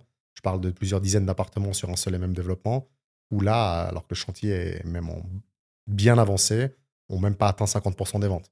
Mmh. Alors, c'est aujourd'hui dû aussi principalement à des, plans financiers qui avaient été fixés il y a quelques années. On parlait de la, lenteur d'obtention d'un permis de construire. Pour se rendre compte qu'on parlait d'inertie. Quand le jour où un promoteur va visiter un terrain pour la première fois, donc il commence à se poser les premières questions à quel prix je vais vendre, quelle typologie de logement je vais mettre, et l'obtention, le début de la mise en vente, ça peut prendre des années. Alors vous avez intérêt à être assez méticuleux sur votre plan financier, à fixer des prix qui sont plutôt pessimistes même, j'ai envie de dire, pour être sûr qu'en cas de mouvement de marché dans le mauvais sens, donc à la baisse, bah, votre plan financier tienne la route. Et je pense que c'est ça qui vit un peu aujourd'hui, c'est que c'est des projets qui sont très beaux, très bien placés pour certains, mais trop chers, ou euh, avec un marché en plus qui est ralenti. Alors évidemment, les premiers très bons lots vont se vendre, les attiques vont se vendre tout de suite, les jolis lots au rez-de-chaussée avec des, des 5 pièces et demi pour les familles vont se vendre assez rapidement. Après, quand vous avez 50 autres lots sur les 60 ou 70 lots à vendre, bah, ça prend du temps. Et là, c'est euh, il faut avoir quelque chose de plus que simplement un plan en deux dimensions à montrer à quelqu'un ou des jolies images 3D. C'est que le client, bah, c'est là où les ventes vont commencer à se faire, qu'il puisse physiquement se rendre sur place, qu'on puisse l'amener dans l'immeuble. Alors, c'est brut, c'est du béton, il n'y a pas de cloison forcément encore, mais ils vont un volume, ils vont un espace. Encore une fois, la plupart de ces gens à qui vous adressez, c'est pas leur métier. Donc, leur mettre un plan à plat en leur disant, euh, tiens, ça c'est 120 mètres carrés, c'est ça la vue, elle sera belle. La vue sera belle, ils vous croient sur parole, mais c'est à peu près tout ce qu'ils ont comme garantie. Tandis qu'on vous l'amène sur place, que vous dites, voilà, ça c'est l'appartement, voilà où sera la chambre, voilà où sera la cuisine, etc. Là, ils vont commencer peut-être à plus se projeter, à être un petit peu plus, disons, disposés à prendre une décision euh, et aller de l'avant. Mais, euh, mais, mais, c'est pas facile à vendre une promotion, euh, même en cours de construction, sachant que bah, quand, quand tu visites une propriété complètement brute avec que du béton, ça paraît microscopique, dedans. C'est tout sombre, c'est tout petit. Tu dis, mais putain, mon lit va jamais passer ici. C'est pas possible.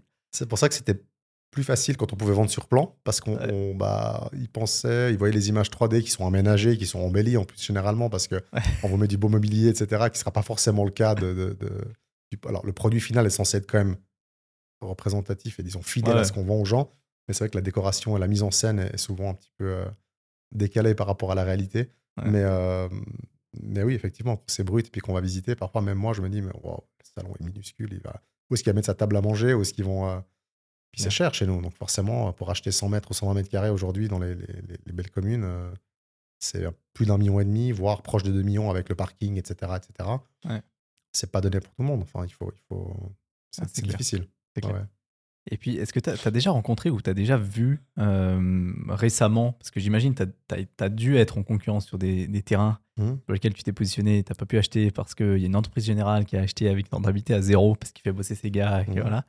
Euh, ils, en sont où là maintenant, ces, gens-là, avec des plans financiers qui tenaient la route il y a 5 ans, euh, qui ont été autorisés entre deux, mais la construction commence maintenant. Mmh. Entre deux, il y a 30% d'augmentation de construction.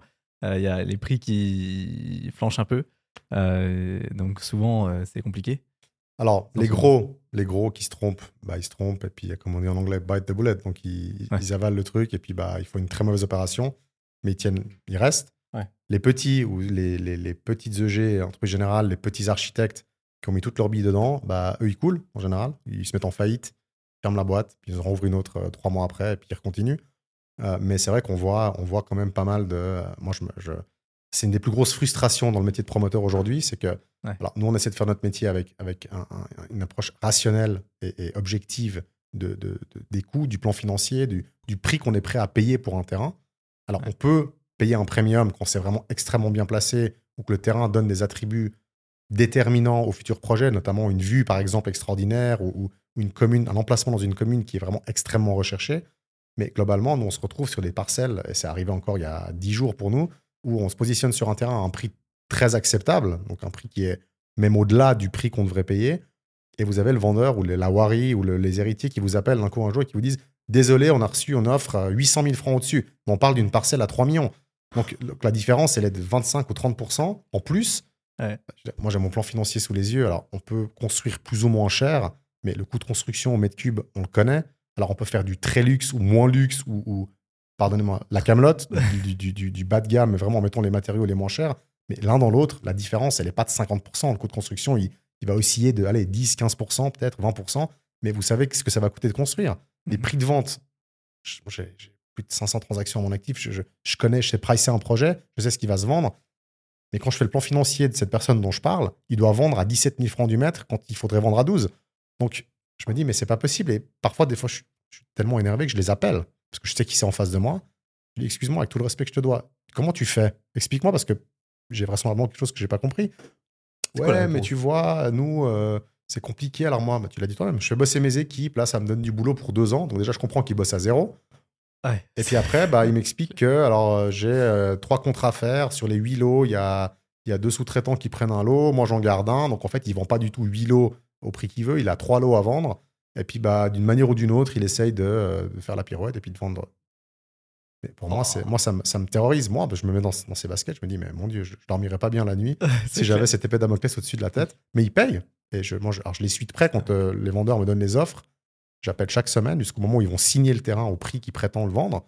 Et puis ils se vendent effectivement au prix que le vendeur me dit. Mais oui, on a signé hier à 3,8. Alors, je leur dis bravo, je suis content pour vous parce que moi j'allais vous payer 800 000 francs de moins. Mais euh, bonne chance au type qui voulait acheter. Et, et c'est vrai que. Alors, C'est incroyable. voilà. C'est incroyable.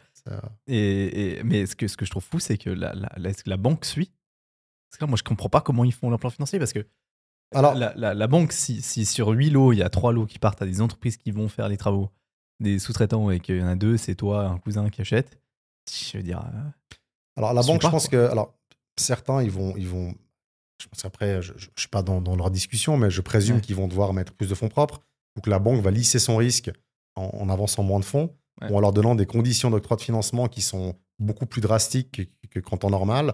Après quand c'est les entreprises générales qui achètent, bah forcément il y a une maîtrise des coûts qui est un peu différente parce qu'il n'y a pas la marge de, de l'EG. Alors les EG gagnent pas beaucoup d'argent, il faut pas penser que en plus, ouais. euh, les ça. marges sont assez restreintes, surtout aujourd'hui avec l'augmentation du- du- des coûts de construction. Ouais. Mais mine de rien, ils ont quand même un petit peu moins de, de coûts pour, pour euh, ne serait-ce que même l'élaboration des plans d'exécution ou d'un suivi de chantier, Mhm. etc. Ouais. Ils savent où aller, ils savent comment faire. Donc je pense qu'ils maîtrisent mieux l'aspect de la construction que, que moi qui dois le sous-traiter à une entreprise générale, vu que j'ai pas ce- cette casquette-là à l'interne. Je présume qu'ils s'en sortent. Alors certains, certains coulent, mais certains arrivent à sortir le projet. Incroyable. Bravo, mais honnêtement, euh, c'est à zéro ou alors avec une petite perte, ou alors ils ont réussi à bosser deux ans pour garder la tête hors de l'eau, mais je vois pas comment ils gagnent de l'argent. Pour certains. Certains en gagnent, évidemment, c'est un peu le but, mais euh, Ah, c'est compliqué, hein. c'est compliqué. Franchement, c'est compliqué. Ouais. Je me demande comment ça va évoluer, ça. Et euh, mais bon, Euh, là, c'est un bon test, en tout cas, maintenant, parce qu'il y a sur Ouais. euh, les 3-4 prochaines années maintenant où vraiment il y a tous ces projets Mhm. qui ont débuté avant, qui se font autoriser petit à petit. Et euh, bah là, on va vite se rendre compte, en fait, de qui a calculé n'importe comment. Exactement. Mais Nous, on a deux projets en vente qu'on a lancés récemment, là, de, de- de nos projets à nous. Ça se vend, mais c'est beaucoup plus long que ce qu'on pensait. On a lancé le dernier récemment. Alors, Ouais. évidemment, il y a des ventes, on a des premières réservations qui tombent maintenant. Mais euh, il y a deux ans, le même projet, je l'aurais mis en ligne, j'aurais vendu tous les lots en, en deux semaines. C'est plus le cas aujourd'hui. Il faut, Ouais. faut convaincre, il faut accompagner, il faut aller sur place trois fois, il faut qu'ils viennent au bureau. C'est 12 cafés, et ci, et ça, et faire venir le, le courtier en hypothèque qui va leur expliquer, les, les- les convaincre en leur, en leur- leur expliquant que voilà, ça va leur coûter effectivement exactement tant, tant, tant. Euh, Ouais. Nous, on vend beaucoup en code par terrain, donc euh, euh, ils économisent des frais, euh, ils économisent sur les frais de les droits de mutation, les frais d'achat, Ouais, ça leur coûte moins cher. Ouais. Euh, donc, il faut, voilà, il faut, il faut, être, faut être malin, faire preuve d'un peu de malice. Il faut, il faut, il faut pas flouer les gens. Donc, ça, je suis un fervent défenseur de ça. C'est encore une fois l'acquisition la plus importante d'une vie pour la plupart de ces gens. Il faut être de bons conseils. Moi, quand je vois que quelqu'un, et ça arrive, est trop ricrac, il va tirer là, puis encore les parents, puis celui qui prête de l'argent, Ouais, puis machin, puis son taux d'effort maximum, il dépasse même de 1 ou 2%, puis la banque est gentille, elle leur donne l'argent. Moi, je leur dis, à un moment donné, c'est vulgaire, mais si c'est pour manger des pâtes au ketchup pendant, pendant six ans après, parce que vous n'avez plus d'argent à la fin du mois, faites pas ça. Achetez plus petit ou achetez plus tard, mais économisez un peu plus d'argent. Il faut être confortable quand on achète. Il faut le faire en étant serein. Il faut que la charge financière soit viable. S'il y a des enfants, une famille, puis d'autres activités que simplement payer un loyer ou une hypothèque à la fin du mois. Il faut Ah, le faire de manière dé- décontractée. Il y a, tu te rends pas compte le nombre de personnes qui me demandent, euh, mais je peux faire un crédit à la consommation pour euh, payer les frais d'achat. C'est le début de la fin, ça. C'est clair. il faut- il Alors, faut- Mon père peut faire un crédit à la consommation, me donner de l'argent, ça c'est donation, c'est fonds propres. après, il paye 8% Oh, d'intérêt sur le. Non, non, non, il faut. Acheter, acheter quelque chose de, de- de confortable pour vous, à la hauteur de votre porte-monnaie. Ouais. Euh, au maximum de votre possibilité d'endettement si vous pouvez. Parfois, c'est une volonté, puis un caprice ou un coup de cœur tel qu'on va le faire. Mais il faut que ce soit quelque chose avec lequel vous puissiez vivre, parce que quelque chose qui va vous suivre pendant, plusieurs années, pendant longtemps. En plus, vous arrêtez jamais de payer en Suisse. Vous êtes, endetté toute votre vie en général si vous gardez le même logement ou que vous vendez pour acheter un autre. Donc voilà, il faut être un, un petit peu euh, réaliste et objectif dans, dans ses projets, dans ses désirs. C'est clair. Et comment est-ce que fait un primo-accédant pour savoir si ce qu'il achète, c'est, le bon prix ou pas? Euh, Comment est-ce qu'il trouve des, opportunités? Souvent qu'on, qu'on me demande. Euh... J'envoie souvent vers les courtiers. Je dis, bon, ben, t'as un peu le terrain, bon, toi un réseau. Pour moi, un des, un des premiers indicateurs, c'est quand même, alors, pas toujours raison nos banquiers, mais ils sont, ils sont, c'est quand même eux qui financent le bien. Hmm. Si vous allez voir une banque en disant, j'ai vu ce studio à 300 000 balles ou 400 000 francs, j'aimerais l'acheter, puis que la banque vous dit, non, mais nous, on le finance à 250, c'est qu'il y a un problème. Donc, si la banque vous dit, écoutez, le prix qu'on a, nous, on peut le financer avec un financement standard, 80% de dette, 20% de fonds propres, c'est que déjà, les prix sont validés. Les banques, il faut savoir que ce n'est pas une science obscure, hein, ils utilisent des, méthodes d'estimation qui sont des, programmes. Alors, les programmes SIFI, First Partner, c'est des programmes qui utilisent différentes moyennes, différents types d'estimations. C'est des estimations, c'est des comparables, c'est des valeurs hédonistes, c'est des différentes moyennes qui mettent, valeurs qui mettent ensemble pour donner un prix de marché. Euh, mais il faut être quand même dans le tir par rapport à ça, premièrement. Et puis après, je veux dire, euh, on peut assez rapidement, aujourd'hui, il y a quand même pas mal de sites, ça peut être des portails, ça peut être même des, rapports des, de nouveau des banques des assurances qui donnent des moyennes, des médians par rapport à des prix mètres carrés, dépendamment de certains secteurs géographiques.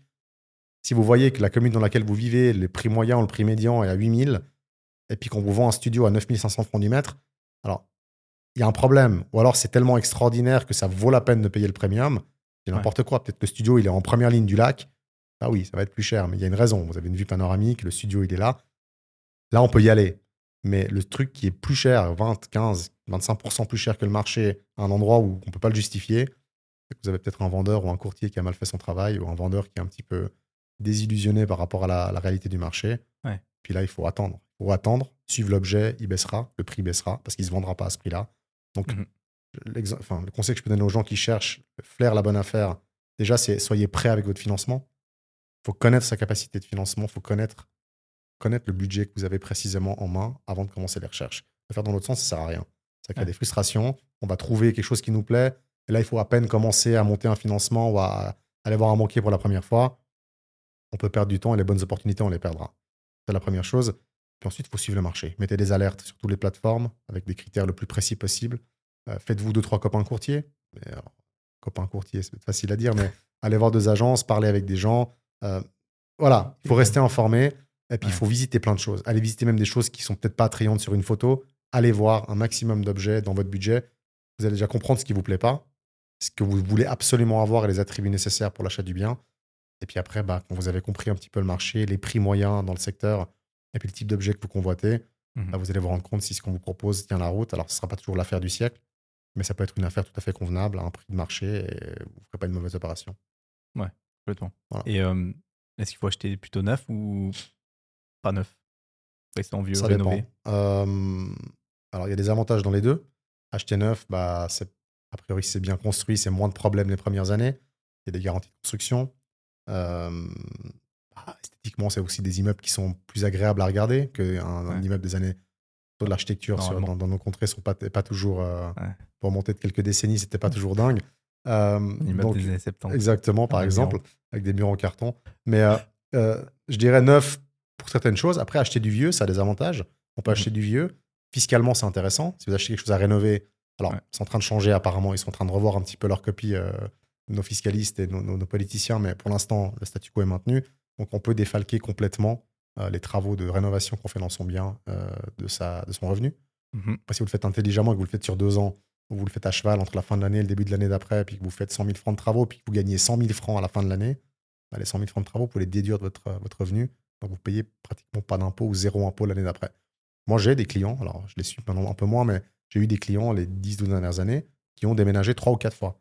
Qui ont acheté une petite maison, qui l'ont rénovée, qui n'ont pas payé d'impôt deux ou trois ans, qui ont habité dedans, qui l'ont revendu, souvent même parfois avec une plus-value, qui ont racheté autre chose, d'ancien, re-rénové, et puis, bah, ils ont fait la pirouette tous les 3-4 ans. Et puis, ils ont une fiscalité quasiment neutre depuis, depuis 10 ans. C'est intéressant. Alors, il faut dénicher le bon objet. Il faut pas avoir peur des travaux. Faire des travaux, ça a des risques. faire les euh, travaux quand tu habites dedans aussi. C'est embêtant. Mais ça peut aussi être, être contraint à des mauvaises surprises. Acheter quelque chose de trop vieux, euh, mm. d'un coup, on n'a pas anticipé quelque chose et puis en fait, ça coûte beaucoup plus cher que ce qu'on avait budgété. On n'a pas forcément aussi l'argent de le faire tout de suite. Donc, faut être vigilant, mais euh, je dirais pour répondre. Après, il y a des gens qui n'aiment pas le neuf, il y a des gens qui aiment l'ancien, qui aiment la vieille pierre, qui vont être très contents d'aller vivre dans une vieille ferme rénovée parce que c'est ça qu'ils veulent. Des plus hauts plafonds, c'est des gros, gros murs en pierre. Euh, cachet, des fois. Du cachet, qu'on a, qui se perd un petit peu dans les constructions récentes.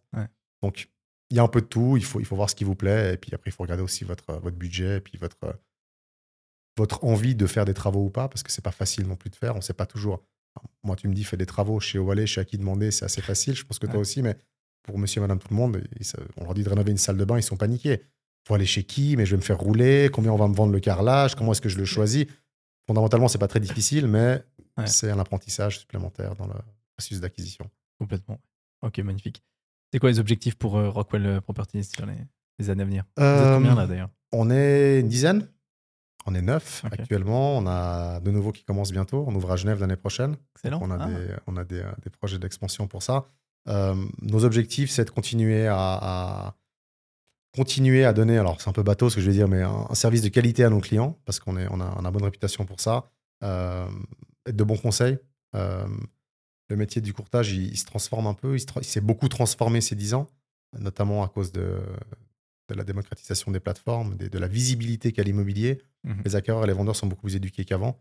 Euh, moi, je me rappelle, dans mon ancien emploi, il y avait un ou deux courtiers qui étaient là depuis 50 ans, 40 ans, des vieux de la vieille qui, se fichaient de nous, ils disaient non, vous n'êtes pas des courtiers, vous, c'était pas ça ce métier à l'époque. C'était un vrai, il fallait cravacher, il n'y avait pas d'annonce, il n'y avait pas de portable, il n'y avait pas de ci, il n'y avait pas de ça. Ah, c'est vrai que quand on se projette il y a 30 ans, euh, mon Dieu, mais comment ils faisaient les gars? Ah, Mais, mais ils faisaient. c'était, c'était, c'était un métier, euh, un métier très, très, très difficile. Ça l'est encore pour d'autres raisons aujourd'hui, mais ce que j'ai envie de dire, c'est que le courtier est devenu fainéant. Le courtier aujourd'hui, son, son, son idéal, c'est de prendre un mandat en exclusivité, faire trois photos, mettre une annonce en ligne et puis attendre que le client vienne vers lui. Évidemment, bah, ça ne demande pas beaucoup d'efforts. C'est ce qui a un peu donné une connotation négative à notre métier aussi, c'est que vous empochez de l'argent facile. Ah oui, je ne vais pas mentir, parfois il y a des transactions qui sont faciles. On fait deux visites, on a eu le mandat deux semaines en portefeuille, et puis on prend 50 ou 100 000 balles de commission à la fin. Ça, c'est dans un monde idéal. C'est pas toujours comme ça, même loin, loin, de là. Aujourd'hui, c'est un métier de, de, requin. Euh, moi, j'avais lu, un, j'ai pas refait les statistiques récemment, mais il y a un an et demi, j'avais lu quelque chose qui m'avait, qui m'avait interpellé, qui disait qu'il y avait 16 000 objets en vente en Suisse pour environ 6 000 courtiers. Donc ça veut dire quoi? Ça veut dire qu'il y a en moyenne à peu près 2,5 objets à vendre sur le marché par agent qui existent en Suisse. je te le dis, moi, ça fait des années que je fais ça. Si tu as 2,5 mandats dans ton portefeuille, tu meurs de faim. Donc c'est pas possible. Donc il faut. Euh, c'est très peu de mandats pour beaucoup d'acteurs. déjà, il faut se lever tôt le matin pour avoir un portefeuille. Mais surtout, quand je parlais de la, du courtier qui devient fainéant, il faut aujourd'hui que le courtier l'accompagne l'acheteur. La clé pour moi aujourd'hui, c'est ce que je dis à mes équipes tous les jours, elle est là. Je ne vais pas donner de conseils à tous mes concurrents, mais je pense qu'ils sont assez intelligents pour le comprendre. Aujourd'hui, un, acquéreur qui vient chez vous, il vient, il fait une visite, il a fait une demande. L'objet convient pas. Malheureusement, souvent, l'objet convient pas du premier, du premier coup. Ne lâchez pas dans la nature ce type. Ce type, c'est le type qui va acheter, qui va faire le marché. C'est pas moi qui fais le marché, c'est pas le vendeur qui fait le marché. Moi, je peux t'estimer un bien au prix que je veux. S'il n'y a pas un type pour le payer ce prix-là, c'est que ça ne vaut pas ça. Mmh. L'acheteur, c'est celui finalement qui concrétise la, transaction. C'est ce type-là qu'il faut soigner. Avoir des mandats, les mandats, ils sont partout. On peut avoir un mandat. Si on l'a pas en direct, on peut trouver un confrère qui le partage. Pour moi, aujourd'hui, le nerf de la guerre, c'est d'avoir un acquéreur qualifié et actif qui est prêt à dégainer tout de suite, qui est prêt à acheter. Moi, je dis à mes gars, quand le type, tu finis ta visite, tu ne le laisses pas. Invite-le à boire un café, amène-le au bureau, vous asseyez une demi-heure, une heure, comprends bien ce qu'il veut, soigne-le. Mmh. Parce que les acquéreurs, ils appellent tous les jours dans l'agence, ils envoient des emails. Bonjour, je cherche X ou Y, je cherche ça. Évidemment, nous, on le rentre dans la base de données, mais c'est à peu près ce qu'on fait ou ce qu'on faisait seulement. Mais ce type, si tu mets deux semaines de ton temps pour lui dénicher quelque chose qu'il n'a pas vu sur les annonces, parce que tu as passé 50 coups de téléphone, tu es allé sonner à des portes pour lui trouver ce qui, ce qui convient à ses critères, et que tu lui montres quelque chose qu'il n'a pas vu et qui lui plaît, c'est une commission garantie. Et c'est un service de qualité. Lui, il va te recommander à 50 autres personnes et puis c'est un peu comme ça que tu utilises cette toile autour et puis qui prend des années à mettre en place. On parlait des jeunes et du conseil qu'on peut leur donner. C'est pas un métier où il y a des raccourcis. Être un bon courtier, ça prend des années. Pas pour faire des transactions. Tu peux faire, moi j'ai fait ma première vente au bout d'un mois et demi quand j'ai commencé ce métier. Faire une vente, évidemment, c'est le but de ton travail, mais tu t'en feras des ventes. Ce qui est important, c'est de créer ton réseau. Et ça, ça prend très, très, très, très longtemps. Un réseau de qualité, que ce soit les avocats, les notaires, les courtiers, les constructeurs, les promoteurs, et puis tous les, les, les, métiers annexes autour qui vont te rapporter évidemment les transactions que tu fais, des recommandations, et puis qu'au fur et à mesure des ans, tu tisses cette toile. Euh, moi, chaque semaine, on m'appelle. Euh, sans même que je fasse de prospection personnelle. Bonjour Bardia, bonjour Monsieur Louis, vous aviez vendu ça, on s'était vu il y a tant d'années, ou tu as fait ça, ou j'ai été recommandé, vous avez été recommandé par Monsieur, Madame Intel, on a quelque chose à vendre, est-ce que vous pouvez venir estimer le bien? Une fois qu'on en est là, en général, on est, on est, gagné là. On a gagné là. pas tout à fait. C'est clair. Mais c'est très très intéressant ce que tu dis parce que très souvent c'est le contraire qu'on entend, tous des courtiers. Euh, du genre, ce qui est important, c'est de trouver des mandats parce que les acheteurs ils sont partout. Alors maintenant, ça a changé ces deux dernières années, mais c'est vrai que, enfin cette dernière année surtout, mais c'est vrai que 2020, 2021. c'est aussi quand c'est facile que qu'il bah, y a des gens qui arrivent de partout, des gens qui commencent à faire n'importe quoi. Et, et, quand ça commence à être plus dur, genre maintenant, j'imagine que le métier se nettoie beaucoup des gens qui étaient là en 2021 qui. Évidemment, et les transactions, vu qu'elles se font beaucoup plus lentement, on a, je t'ai dit au début, un volume de transaction qui a baissé de 30 ou 40 il bah, faut, être, faut être inventif. Il faut trouver d'autres manières de faire en sorte que les transactions aboutissent. Et pour moi, aujourd'hui, la clé, elle est dans l'acheteur. C'est alors des structures qui sont lancées, euh, je ne vais pas les nommer, qui, qui, prônent faire ça. C'est maladroitement mis en place. Pour moi, il faudrait le faire un peu différemment. Mais euh, je ne parle pas forcément de mandat de recherche, mais, mmh mais, en tout cas de, de soigner beaucoup plus une partie, pour moi, la partie la plus importante de, de, la transaction, de soigner l'acquéreur. Et de, quand je dis soigner l'acquéreur, c'est de prendre la peine de le rappeler dix fois en deux semaines. Et il y en a, ils sont surpris parfois. Ah, franchement, bravo. Ou ils m'appellent, moi, ou ils font mettre un commentaire sur Google. Franchement, incroyable. De toutes les agences qu'on a vues, vous êtes les seuls qui avaient. Alors, moi, on me lâche dans la nature après une visite. Votre courtier m'a appelé cinq fois depuis lundi, on s'est vu la première fois, pour me proposer des choses que je n'avais pas vues, dont je n'avais pas connaissance. Bah ça, c'est souvent ce qui fait qu'à la fin, on fait la vente nous et pas un concurrent. Euh, donc j'invite tout le monde à ne pas faire ça, comme ça on peut continuer à le faire tout seul. ok, bah magnifique. Merci infiniment, en tout cas pour le, mmh. partage. Merci à toi. Une, dernière, une dernière question que j'avais sur les grosses, grosses transactions à, Genève que vous faites de, mmh. à plusieurs dizaines de millions. Et c'est quel genre d'acheteur ça? Euh, Alors pour la plupart, euh, il suffit de taper leur nom sur Google et puis vous verrez que c'est des grandes familles ou des, mon patron d'industrie, de, de, de, euh, que ce soit la tech, que ce soit euh, les matières premières, que ce soit la finance, que ce soit. Euh, évidemment, quand on commence à avoir des surfaces financières qui te permettent d'acheter des maisons à 30, 40, 50, 60 millions, en général, tu es connu. Mmh. de, que ce, soit l'argent qui vient de, Colombie ou du Mexique, pour pas, pas dire d'où ça vient, mais ils peuvent pas acheter chez nous. Mais non, c'est des, des, transactions qui se font très discrètement, généralement. on en a fait une récemment cet été à Colonie.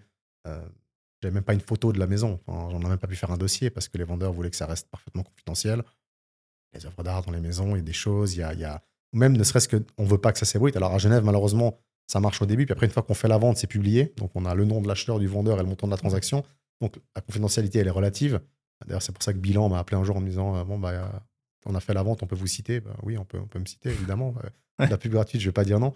Mais disons, euh, mais dans la démarche au début, euh, c'est des profils, oui, c'est des, comme je dis, c'est des ou des grandes familles qui ont des maisons depuis toujours et puis finalement les héritiers vendent, euh, mhm. ou des grands patrons d'industrie, ou des. Alors il y a beaucoup eu à Genève récemment euh, cette bulle. On disait que les, traders en matière première ont fait une bulle dans l'immobilier de luxe euh, sur Colonie, Collonges et les, communes, les communes bourgeoises de Genève. Une bulle, c'est un peu fort, mais ils ont, ils ont créé un petit marché qu'ils ont, qu'ils ont, qu'ils ont mis un peu sous stéroïdes pendant, pendant, pendant ces années parce qu'ils ont touché des bonus absolument indécents. Et puis, un des premiers véhicules d'investissement vers lequel ils vont, c'est une grosse maison donc ils viennent et puis les visites durent quelques minutes. Ils viennent, c'est des gens en général qui savent ce qu'ils veulent en plus. Ah ouais, ça me plaît, c'est cool, on y va. C'est combien? 50 Ok, tiens, et puis, euh, puis on y va. Ouais, rêver. Hein. de financement. C'est marginal. C'est encore une fois, c'est beau de le faire, c'est génial, c'est gratifiant, et puis on est content. La commission, elle est en conséquence, mais c'est marginal par rapport au montant global des transactions qu'on fait, qu'on fait sur une année à l'échelle d'un canton ou d'une ville. bien sûr. Euh, c'est bien de le faire quand on peut accéder à ce marché. Alors, il n'y a pas tout le monde qui traite ces objets-là. Euh, il faut avoir la clientèle pour des codes de conduite, de, de, présentation, de faut comprendre un peu la langue que parlent aussi ces gens. Euh, mais, euh, mais oui, c'est bien. C'est clairement plus, euh, plus agréable et plus stimulant d'aller montrer un bord de lac à 40 millions qu'un appartement, je sais pas, moi, à Sion, au fin fond de prix, au Renan, à Lausanne. Donc, mais il n'y a, pas de, de, y a pas de raccourci. Il faut commencer en bas. Je dis pas qu'il faut pas prendre un mandat à 5 millions quand vous êtes dans votre première année de courtage. Si vous l'avez, faites-le. Vous voulez peut-être le vendre. Commencez petit, comprendre le métier, faire son réseau, et puis petit à petit augmenter la, la valeur du portefeuille, la valeur des objets, et puis le reste se met en route un peu naturellement. Oui, bien sûr. Mais sur ces acheteurs, c'est des Suisses ou c'est des, des, personnes à l'étranger qui déménagent en Suisse? Il y a tout. Alors, les grosses maisons récemment, je pense quand même, ce qu'on observe, c'est que les très grosses transactions ont des prix complètement exorbitants, c'est souvent des étrangers, ou c'est des gens qui sont en emploi en Suisse, mais qui ne sont pas des Suisses, mmh euh, avec des, des, qui bossent dans des grosses corporations internationales, des grosses boîtes de négoce, dans la tech, dans la finance, mais pas forcément. Alors, moi, j'aime pas faire de, distinction et parce qu'on est suisse, qu'on n'a pas l'argent, qu'on peut pas. Alors, Ouais. de nature, le suisse est plus discret. Ouais. Donc, euh, la maison ultra contemporaine en béton brut à 50 millions euh, dans, le- dans la hauteur de colonie, c'est probablement pas la grande famille suisse bourgeoise qui va venir l'acheter. Ça va plutôt être euh, le type qui est là, un jeune trentenaire ou quarantenaire qui gagne des millions euh, en faisant du négoce, qui va dire Ah bah tiens, je vais habiter là, ça a l'air cool. C'est plutôt ça le profil quand même. Voilà. Bon, bah, magnifique. Merci beaucoup pour l'échange et le partage. Avec Très plaisir. intéressant. Merci de m'avoir reçu. Et puis, euh, à très vite. Tout À je vous bientôt. souhaite le meilleur pour la suite. Merci Edouard. Ciao, À ciao. bientôt. Ciao, ciao.